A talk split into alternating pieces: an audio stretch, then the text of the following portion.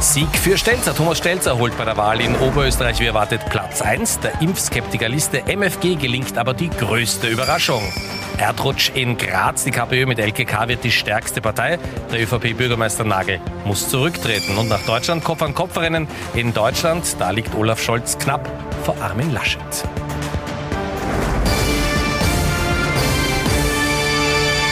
Und ich wünsche Ihnen nochmal sehr gerne einen angenehmen Sonntagabend. Es ist ein langer Wahlsonntag, noch ist er nicht zu Ende. Thomas Hofer nach wie vor bei uns. Auch Ihnen noch schönen einmal einen schönen guten Abend. Und unser Meinungsforscher Peter Eick, auch Ihnen einen schönen guten Abend. Schönen guten Abend, hallo.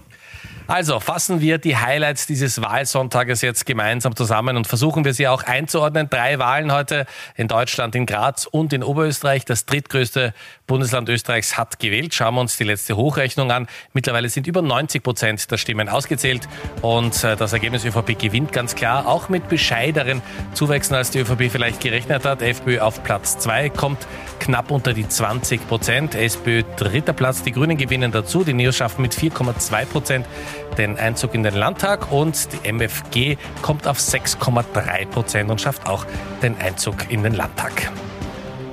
Wir werden natürlich die Wahl ausführlich analysieren und beginnen mit den großen Gewinnern des heutigen Wahlsonntags.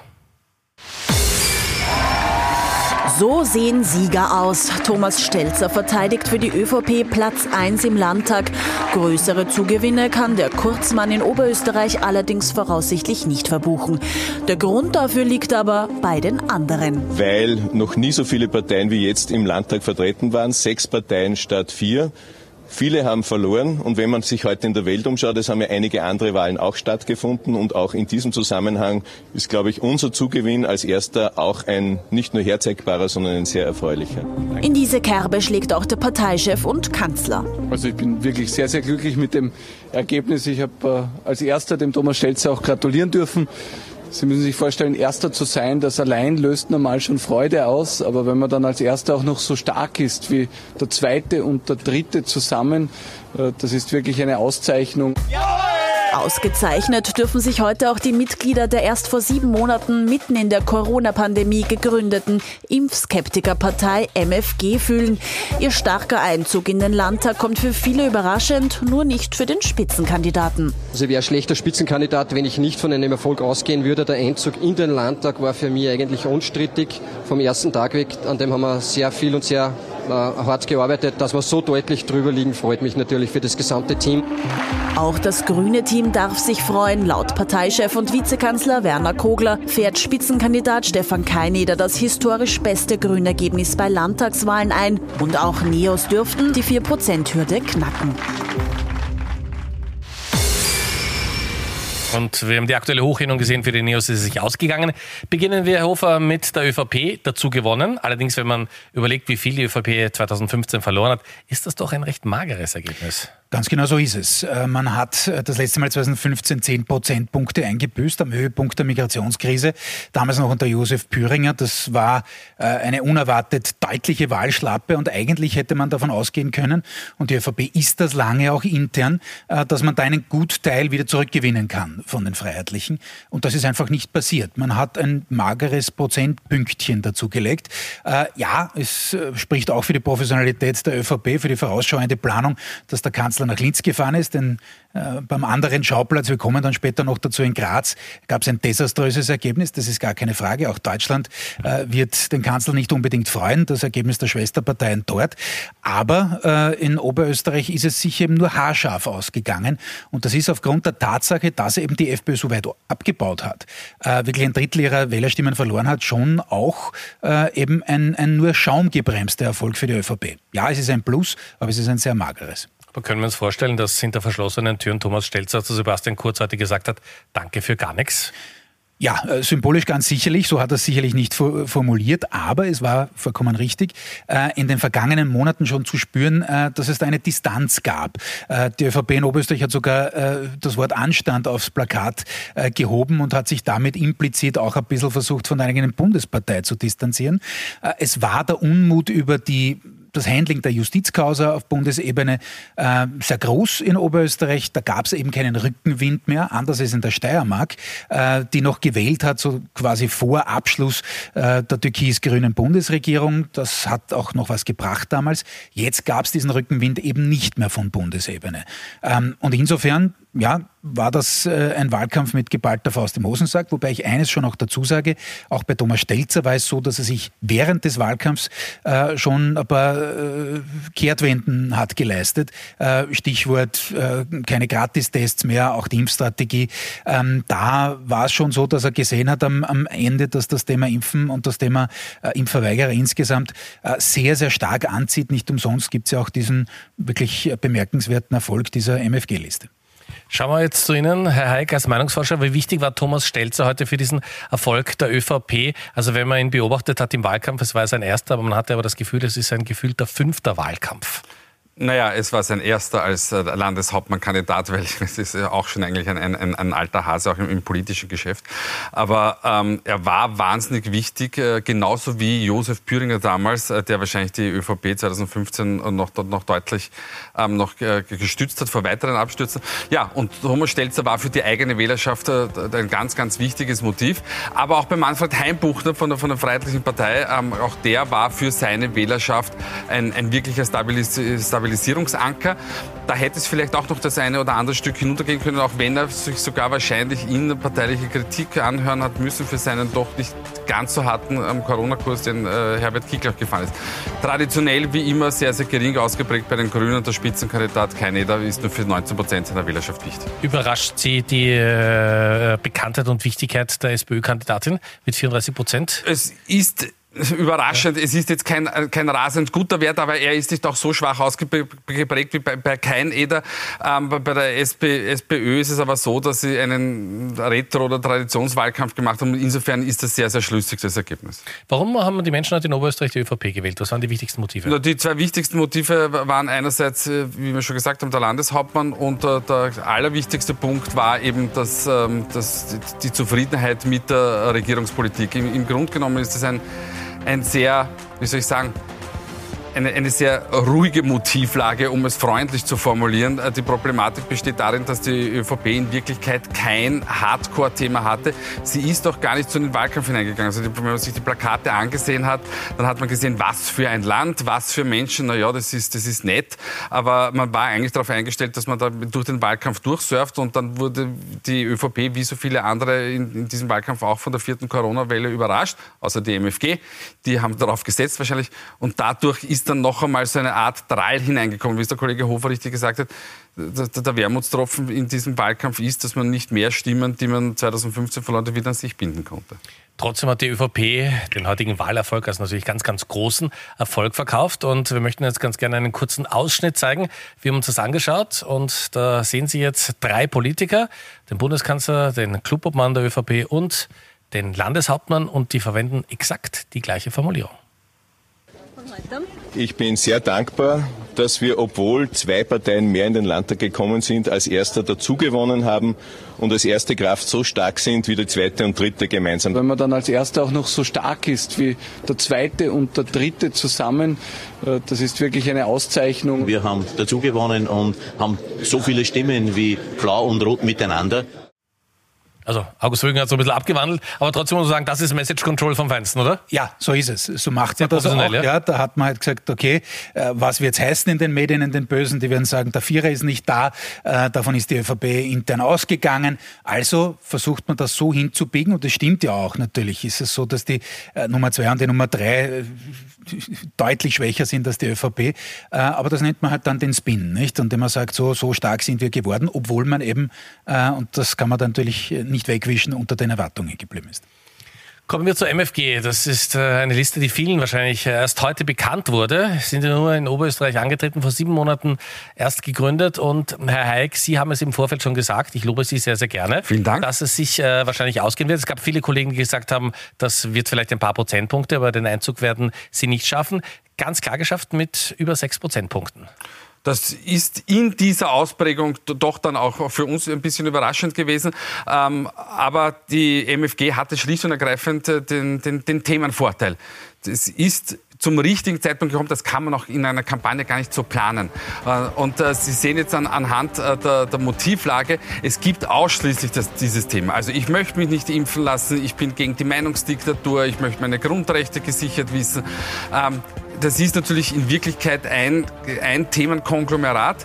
Ähm, das aber vollkommen gepunktet hat. Und das, das, das Wichtige daran ist, ich weiß gar nicht, ob wir die, die Wählerströme da vorbereitet haben, aber das Wichtige ist, äh, dass die MFG nicht ausschließlich bei der, bei der FPÖ punkten konnte, sondern... Das würde man meinen auf den ersten Blick, das, ja? Das meint man auf den ersten Blick, ist aber ein, ein, ein, ein Fehler. Also ein Drittel der, äh, dieser Wähler kommen von der Freiheitlichen Partei 2015, aber wir haben auch ca. 20 Prozent, die von der ÖVP kommen und auch 14, 15 Prozent, da sehen wir das jetzt, ähm, die von den Grünen kommen. Das ist, wie ich immer ein bisschen salopp formuliere, das ist die, die Globuli-Fraktion, die sagt, nein, also die, die Grünen sind uns äh, zu hardcore beim Impfthema. Ich gebe der MFG da meine Stimme. Und da sieht man, dass natürlich Impfskepsis, Impfsorge, Impfgegnerschaft sich durch alle Parteien zieht. Und wenn eine Partei in einem Wahlkampf äh, ein Thema wie dieses zieht, dann gelingt auch ähm, der Einzug. Das ist natürlich eine monothematische Partei. Jetzt ist die Frage, kann man hier in, in, Zukunft in die Breite gehen? Kann man sich in anderen Bundesländern auch etablieren?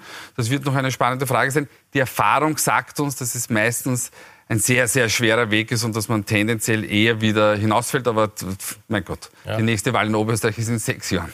Ja, ja, aber wir haben sie ordentlich eingesetzt. Sie haben nämlich auch noch äh, herausgefunden, wen die Geimpften und wen die Ungeimpften gewählt haben. Und das schauen wir uns jetzt auch noch an. Ja. Wunderbar. Ähm, ich weiß jetzt gar nicht... Wollt ihr Wasser zwischendurch? Oder Nein, das geht schon. Ähm, jetzt ja? weiß ich gar nicht, ob das äh, die, die, die Geimpften sind oder die Ungeimpften. Das sind die Geimpften. Woran erkennt man das? Also erkennen Sie daran, dass 0 Prozent MFG dabei sind. Also die Menschen, die sich impfen lassen, haben nicht die MFG gewählt.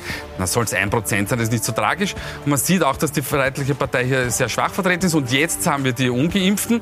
Und da siehe da, da geht jetzt die, die, die MFG auf 22 Prozent hinauf und auch die Freiheitlichen sind ganz, ganz stark. Ich muss also, sagen, jeder fünfte Ungeimpfte in Oberösterreich hat heute die MFG gewählt. Ne? Genau. Und der Kollege Hofer hat das ja schon in den Vorsendungen auch, auch erläutert, dass äh, der Kollege Sommer, der für uns die, die, die Hochrechnungen macht, sich auch angesehen hat, ähm, äh, wie ist die MFG in jenen Gemeinden aufgestellt, die durch eine niedrige Impfrate sich ausweisen und auch dort konnte die MFG äh, stark punkten. Das heißt also, wenn die MFG von sich selber sagt, wir sind keine Impfgegnerpartei, so muss man sagen, die Partei vielleicht nicht, aber die Wähler schon. Danke, trinken Sie gerne mal einen Schluck Wasser. Kommen wir zu den Grünen heute in Oberösterreich. Da muss man sagen, der grüne Spitzenkandidat hat sich angedient, glaube ich, ist die beste Formulierung, die man finden könnte. Ja. Ähm, wie beurteilen Sie die Performance der Grünen? Also es ist zwar dazu gewonnen, aber so der ganz große Satz war es nicht. Ja, im, im, ich würde sagen im Sprung gehemmt. Ja. Nicht? Die Grünen waren vor eineinhalb Jahren in Oberösterreich in den, in den äh, Umfragen bei 15, 16 Prozent. Da ist man weit entfernt davon, aber es ist ein Plus. Immerhin, äh, die Grünen hätten das, hätten wir Ihnen das gestern gesagt, dass das knapp über zwölf werden, hätten das gekauft und geschaut. Denn eines ist klar, auf Bundesebene gab es nicht nur keinen Rückenwind, sondern es gab einen Gegenwind. Also es war durchaus eine steife Brise, die da dem Herrn Keineder ins Gesicht geweht hat. Äh, und er hat zu Recht und, und logischerweise strategisch richtig gemacht, allein auf das Thema Umwelt- und Klima gesetzt. Hat sich sogar mit ein paar, äh, weil Sie gesagt haben, angedient und das war auch mein Eindruck. Aber beim Thema Giftspritzen und Pestizide und so weiter äh, hat er zumindest den Bauernbund in der ÖVP nicht ganz unwichtig in Oberösterreich äh, gegen sich aufgebracht. Aber ganz ehrlich, äh, er kann sich da jetzt gern angedient haben, aber es ist vielleicht nicht vollkommen klar, aber es geht ganz stark in die Richtung einer Verlängerung äh, von Schwarz-Blau in dem Fall, nicht Türkisblau. Ähm, denn warum soll der Stelzer da jetzt groß was ändern? Das ist im Übrigen auch etwas strategisch äh, Wichtiges für den Bundeskanzler, denn auch der freut sich, wenn er da auf Landesebene einen Fuß in der blauen Tür hat und wenn er zumindest einen Teil der Freiheitlichen quasi auf äh, koalitions- und regierungsfähig hält. Schauen wir mal, wie die Grünen auf Bundesebene heute das Wahlergebnis in Oberösterreich kommentieren. Beginnen wir mit der Klubobfrau Sigrid Mauer. Die Grünen haben das historisch beste Wahlergebnis, das sie je bei einer Landtagswahl hatten, hier eingefahren. Ähm, auch in Graz, sensationelles Ergebnis. Stefan Keineder hat in Oberösterreich ähm, absolut realisiert mit einem jungen Team, hat eine neue Wahlbewegung auf, den, auf, den, auf die Beine gestellt. Ähm, und es ist ein ganz klarer Auftrag der Wählerinnen. Die haben verstanden, Klimaschutz ist das zentrale Thema. Die Freiheitlichen haben völlig verloren, haben zehn Prozentpunkte verloren. Diese Koalition wurde abgewählt. Und ähm, ja, wir werden jedenfalls, wir sind jedenfalls bereit, Verantwortung zu übernehmen für den Klimaschutz. Es sind schwierige Zeiten. Äh, beide Regierungsparteien, das äh, findet man ja nicht so oft, äh, sind gestärkt, haben ein Plus. Die Frage ist aber, was hier in Oberösterreich verhandelt wird und wie hier die Mandatsmehrheiten endgültig aussehen. Aber grundsätzlich gilt mal, dass äh, die äh, Regierungsparteien, äh, wenn, ähm, äh, wenn auch, äh, wie Sie sagen, äh, nur 1,5 Prozent plus minus zugewonnen haben, so ist es doch so, so ist es doch so, dass im Fall der Grünen eben ein historischer Höchststand erreicht wurde. So, was ist der Höchststand jetzt wert? Es gibt so eine Proportsregierung, also es gibt ein Arbeitsübereinkommen, aber äh, wir haben es gerade gehört, Thomas Hofer hat auch äh, den Hinweis oder geht davon aus, dass Thomas Stelzer weiter mit der FPÖ dieses Arbeitsübereinkommen dass ich es noch rausbringe heute nach einem langen Abend, äh, nochmal abschließen wird. Ja, also den Hinweis, ja. ist ein ganz geheimer Hinweis, den ja. der Kollege Hofer bekommen hat. Also es liegt offensichtlich, es liegt ja auf der Hand, dass es weit Aber gibt es einen strategischen Vorteil, wenn es mit den Grünen machen würde? Also aus, aus meiner Sicht nicht, aus dem Kollegen Hofer seiner Sicht auch nicht. Warum nicht? Der Kollege Hofer hat es eh schon gesagt, weil, weil es eben diese Verbindung äh, zu den Freiheitlichen geben muss. Das ist der erste Punkt. Und der zweite Punkt ist, weil es eben eine Proportsregierung ist, holt er sich dann, also äh, Thomas Stelzer, wenn er nicht mit den Freiheitlichen dieses Arbeitsübereinkommen macht, holt er sich quasi die die zweitgrößte Partei als Oppositionspartei mit wahrscheinlich zwei Landesratssesseln in die Regierung. Das, ist eine Sinnlosübung. Dementsprechend wird man weitermachen, abgesehen davon, dass die, ähm, das wissen wir auch aus, aus Umfragen, die wir für die Kollegen von heute gemacht haben, dass die Menschen mit der Regierung in, in Oberösterreich eigentlich äh, zufrieden sind. Was die Menschen kritisieren in Oberösterreich, das ist Corona-Management. Aber mit der, an sich, mit der Landespolitik ist man zufrieden. Also es gibt keinen Grund für Thomas Stelter zu wechseln. Schauen wir jetzt in der Sendung zu den Verlierern oder beinahe Verlierern dieser Oberösterreich-Wahl. Der zweite ist der erste Verlierer, so lautet eine altbekannte Sportweisheit. Und auf die oberösterreichische FPÖ trifft dieser Spruch heute besonders gut zu. Zwar holen die Blauen Platz zwei, aber sie verlieren rund ein Drittel ihrer Stimmen und müssen damit den größten Verlust der heutigen Landtagswahl verkraften. Schon ein Minus äh, vor einem Ergebnis ist keine Freude. Aber ich bin ein Realist. Ich habe im Jahr 2015 gesagt, das ist eine Ausnahme, die 30 Prozent.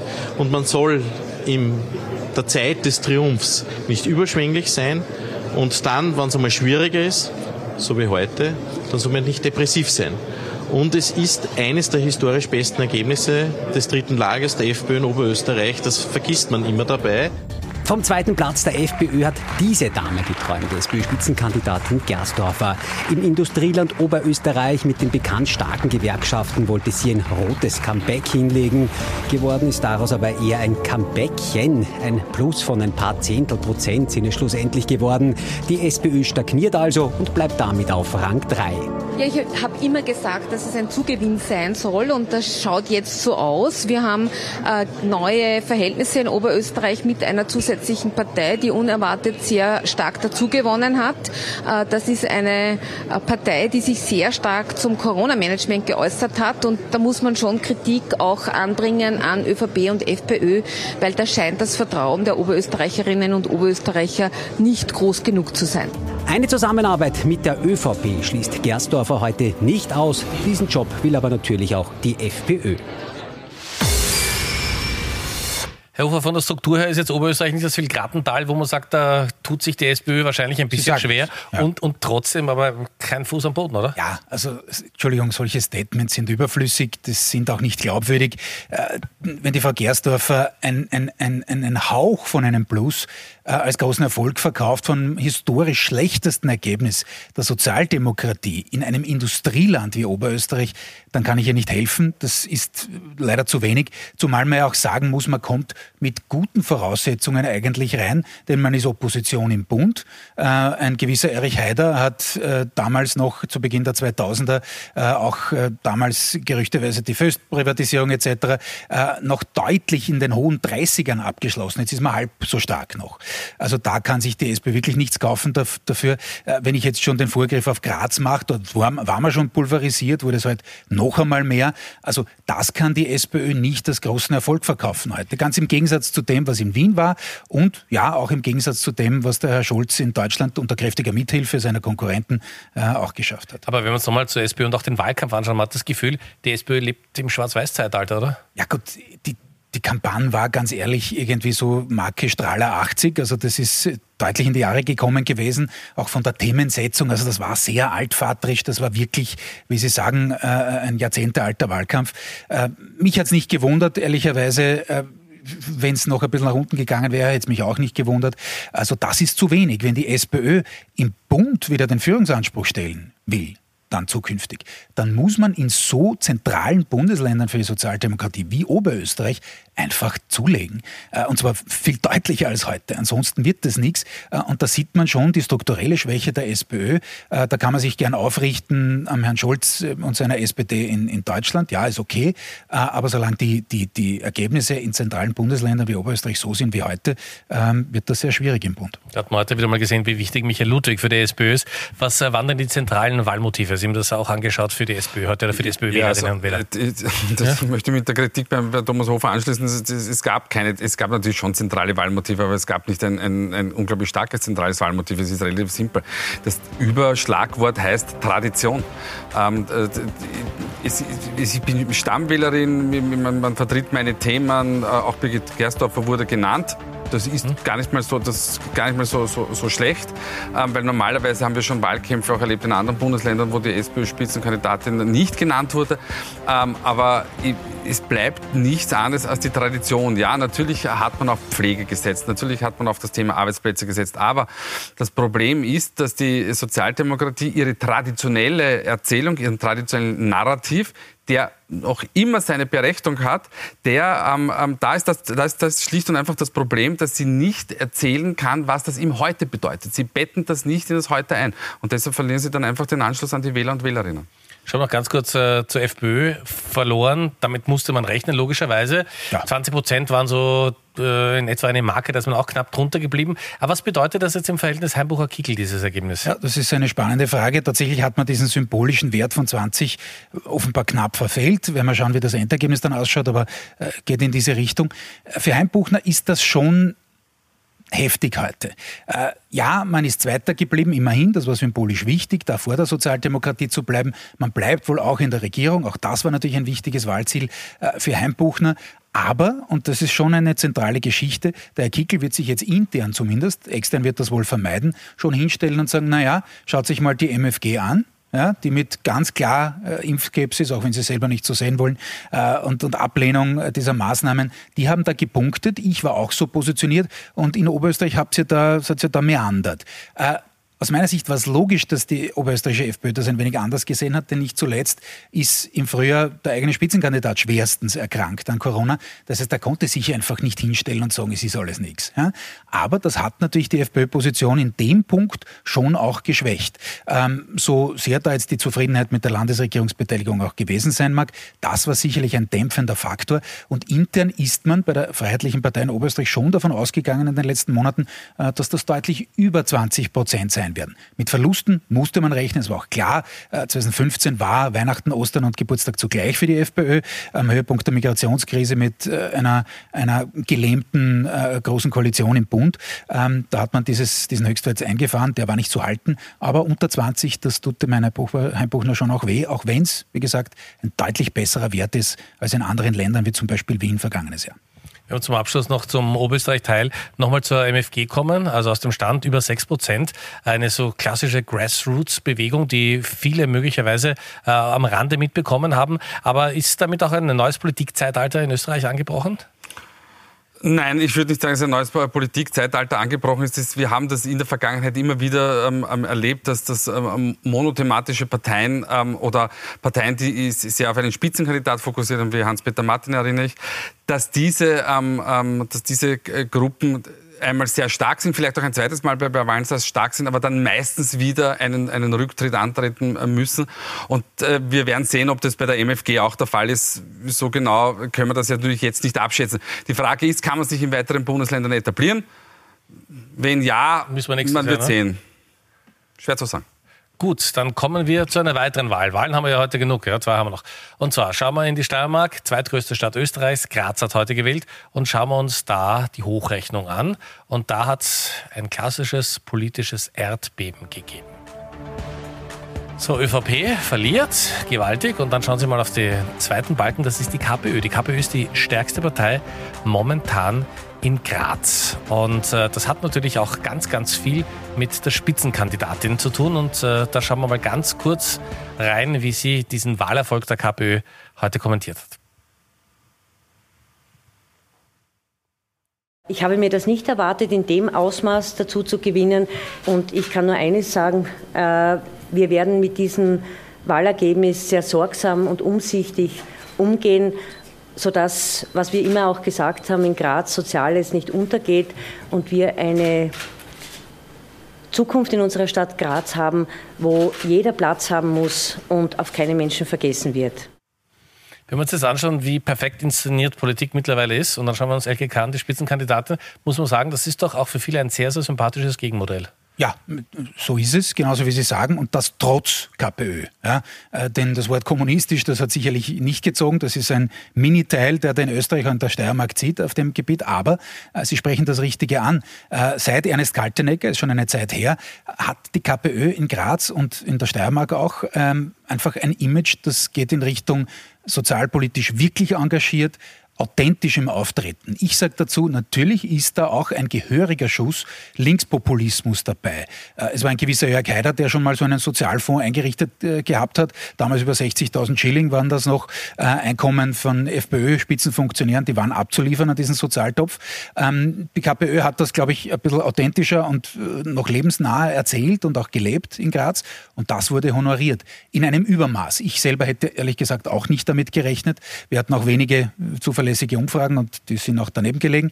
Äh, kann der Heik dann noch was dazu sagen? Ja, vor allem, weil er aber, keine gemacht hat. Ja. Vor allem, weil er keine gemacht hat, richtig. Ich äh, weiß nicht, ob er und wie sehr er da über Kollegen reden will, aber es ist schon klar, dass, dass, dass das ein, ein, ein Erdrutsch war. Und das ist etwas, was auch der ÖVP wahnsinnig wehtut, dass man dort in der zweitgrößten Stadt Österreichs äh, einen lang, längstjährigen Bürgermeister verloren hat, der über die Parteigrenzen weit hinausgestrahlt hat. Also diese lange gehegte Fantasie und Hoffnung der ÖVP, ÖVP in den Städten endlich wieder, endlich wieder nach vorne zu kommen, die hat heute einen deutlichen Dämpfer erlitten. Und wie sehr das wehtut, das schauen wir uns jetzt an. Siegfried Nagel musste heute nach diesem Wahlergebnis, also der ÖVP-Bürgermeister Graz, zurücktreten. Es ist für mich deswegen auch bemerkenswert, weil ich durch 24 Jahre ähm, alles gegeben habe, glaube ich, und für die Menschen da war. Ähm, deswegen ist es für mich halt eigentlich, wenn ich ehrlich bin, ein niederschmetternder Tag. Äh, weil äh, ich mir gedacht habe, dass die Grazerinnen und Grazer ähm, auch wissen, woran sie mit mir sind. Also der ist wirklich getroffen. Wenig Nach 24 Jahren, ja. ja. Ähm, was bedeutet das? Jetzt ist das ein äh, einmaliges Phänomen. Ist das vielleicht auch eine neue Art Politik zu sehen? Also diese, die, diese Arbeit in der, in, in der Kommune, lange, lange immer das Gleiche machen? Sie, Sie meinen jetzt ja. von die, die KPÖ. Ja. Naja, ähm, die, die, KPÖ ist ja kein, in, in Graz kein, kein, ist ja kein Newsfaktor, sondern die KPÖ gibt es dort schon wirklich sehr, sehr lange. Ernest Kaltnecker hat das aufgebaut, ähm, die, die, LKK hat das weitergeführt. Das Und obwohl man das Wohnressort äh, genommen hat, hat sie trotzdem in ja, weil, Feld weil, arbeiten können. Weil, weil, weil, sie das, wie es der Kollege Hofe schon gesagt hat, sehr, sehr authentisch gemacht haben, weil sie den Kontakt auch zu, zu, zu den Menschen gehabt haben. Ähm, das, das hat man auch im Wahlkampf gemerkt. Die LKK, wenn sie, also zumindest wenn man den Medienberichten glauben darf, ähm, wenn sie auf die Straße gegangen ist, dann sind ja mehr oder weniger die Herzen zugeflogen. Es gibt Politikerinnen und Politiker, denen fliegen einfach äh, die, die Menschenherzen zu und dann kommt es dazu, dass eine kommunistische Partei, die sicher morgen, wenn nicht weltweit, doch so europaweit sicher einiges an Schlagzeug noch, Schlagzeug noch produzieren wird, ähm, dass, dass das dann zu einer, einer Bürgermeisterin kommt. Weil aber auch die Ideologie die klassisch kommunistische Ideologie, also jetzt spreche ich von, von Fünfjahresplänen etc. etc., hinter sich gelassen hat und man einfach das adaptiert hat. Es bleibt aber, was die KPÖ betrifft, sicher ein, ein kommunales Thema, denn ähm, sonst wäre die kommunistische Partei schon in vielen anderen Kommunen in Österreich hätte sie Fuß fassen können. Also sie jetzt zum Beispiel Linz, kein Fuß am Boden, in Oberösterreich ein Prozent. Also insofern ähm, wird das wahrscheinlich der steirische Einzelfall bleiben. So, sind genug von den Wahlen. Wir haben noch eine, und zwar in unserem Nachbarland in Deutschland. Da schauen wir uns äh, die aktuelle Prognose an. So hat Deutschland heute gewählt und das ist ein Kopf-an-Kopf-Rennen. CDU, CSU und SPD und CDU, SPD mit Olaf Scholz in Führung momentan. Und für uns in Berlin ist meine Kollegin Nina Flore, die uns berichtet, wie die Wahl in Deutschland gelaufen ist. Ja, auch wenn es ein hauchdünner Unterschied ist, nach den aktuellen Hochrechnungen hat die SPD die Wahl äh, gewonnen. SPD-Kanzlerkandidat Olaf Scholz hat schon angekündigt, er wird äh, Regierungsgespräche führen, um eine Koalition zu bilden.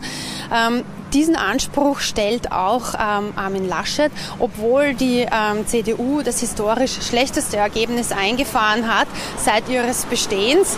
Man kann sich also schon vorstellen, das werden sehr schwierige Koalitionsgespräche werden, denn sowohl die CDU als auch die SPD wollen beide mit den Grünen und der FDP am liebsten ein Dreierbündnis eingehen. Es wird also wohl ein Buhlen um die Grünen und die FDP von beiden Seiten geben und im Endeffekt werden diese zwei Parteien dann wohl entscheiden, ob der Nachfolger von Angela Merkel Armin Laschet oder Olaf Scholz heißt.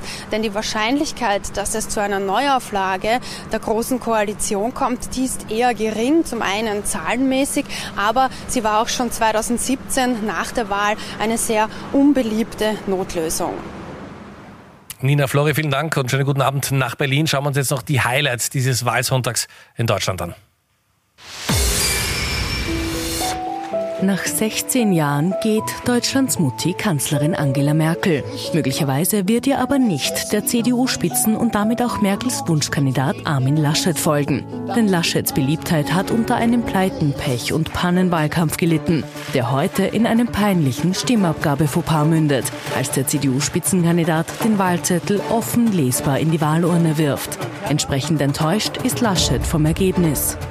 Wir können jetzt schon sagen, mit dem Ergebnis können wir nicht zufrieden sein. Der Abend wird zum Kopf-an-Kopf-Rennen zwischen ihm und dem SPD-Spitzenkandidaten und bisherigen Vizekanzler Olaf Scholz, der sich zufrieden gibt. Das ist eben auch sicher, dass viele Bürgerinnen und Bürger ihr Kreuz bei der SPD gemacht haben, weil sie wollen, dass es einen Wechsel in der Regierung gibt und auch weil sie wollen, dass der nächste Kanzler dieses Landes Olaf Scholz heißt. Die Grüne Annalena Baerbock war die dritte im Bunde der aussichtsreichsten Kanzlerschaftskandidatinnen. Aktuellen Hochrechnungen zufolge landet sie auf Platz drei. Wir können heute Abend, glaube ich, gemeinsam nicht nur jubeln. Wir sind erstmals angetreten in dieser Bundesrepublik, um als führende Kraft dieses Land zu gestalten. Wir wollten mehr. Das haben wir nicht erreicht, auch aufgrund eigener Fehler zu Beginn des Wahlkampfs in der Kampagne eigener Fehler von mir. Das Interesse unter den rund 60 Millionen Wahlberechtigten war jedenfalls groß. Vielerorts haben sich vor den Wahllokalen lange Schlangen gebildet. Und auch wenn wir ein sehr viel kleineres Nachbarland sind, der Zuruf sei gestattet, das war Kandidatinnen und kandidatenmäßig das Beste, was Deutschland zu bieten hatte? Nein, war es nicht natürlich. Äh, Olaf Scholz hat davon profitiert, äh, dass die CDU und die Grünen beide die falschen Kandidaten aufgestellt haben. Sonst hätten wir heute, glaube ich, ein anderes Ergebnis diskutiert. Äh, das muss man durchaus auch Angela Merkel, die ansonsten eine sensationelle Performance über viele Jahre, fast Jahrzehnte abgeliefert hat, die ein stabilisierender Faktor in Europa war, die abgehen wird, ähm, muss man ja vorwerfen, dass sie auch aus Sicht der CDU-CSU ihre Übergabe nicht wirklich gut orchestriert hat. Ähm, Scholz hat eher, glaube ich, ich äh, den Anspruch auf die Regierungsbildung, äh, denn er ist jetzt relativ gesehen, auch wenn er nicht weit vorn sein wird, offensichtlich, ähm, jedenfalls nicht das Verlierer-Image, das natürlich Laschet hat. Herr, eigentlich sollten Sie das Schlusswort haben, aber Rapid hat ja auch 3-0 verloren. Ich würde sagen, ein langer Wahlsonntag. Gegen wen? Jetzt so gegen Sturm. Gegen, gegen ja, Sturm, ja. Ich mit einer ja, kontern. Also in 114 Spielen hat Rapid 46 gewonnen, Sturm Graz 39. Das nehmen wir. Das nehmen wir. Die Statistik kommt vor allem aus den 30er Jahren, aber gut soll sein. Ja. Okay, gut. Also hier geht's weiter. Es geht auch hier bei uns im Programm weiter. Kollegin Silvia Saringer meldet sich gleich mit einer ausführlichen Diskussion zu diesem super Wahlsonntag. Ich wünsche Ihnen einen angenehmen Abend. Genießen Sie die Diskussion noch und ich freue mich, wenn wir uns nächsten Sonntag wiedersehen. Pünktlich um 22.20 Uhr. Kommen Sie gut durch die Woche.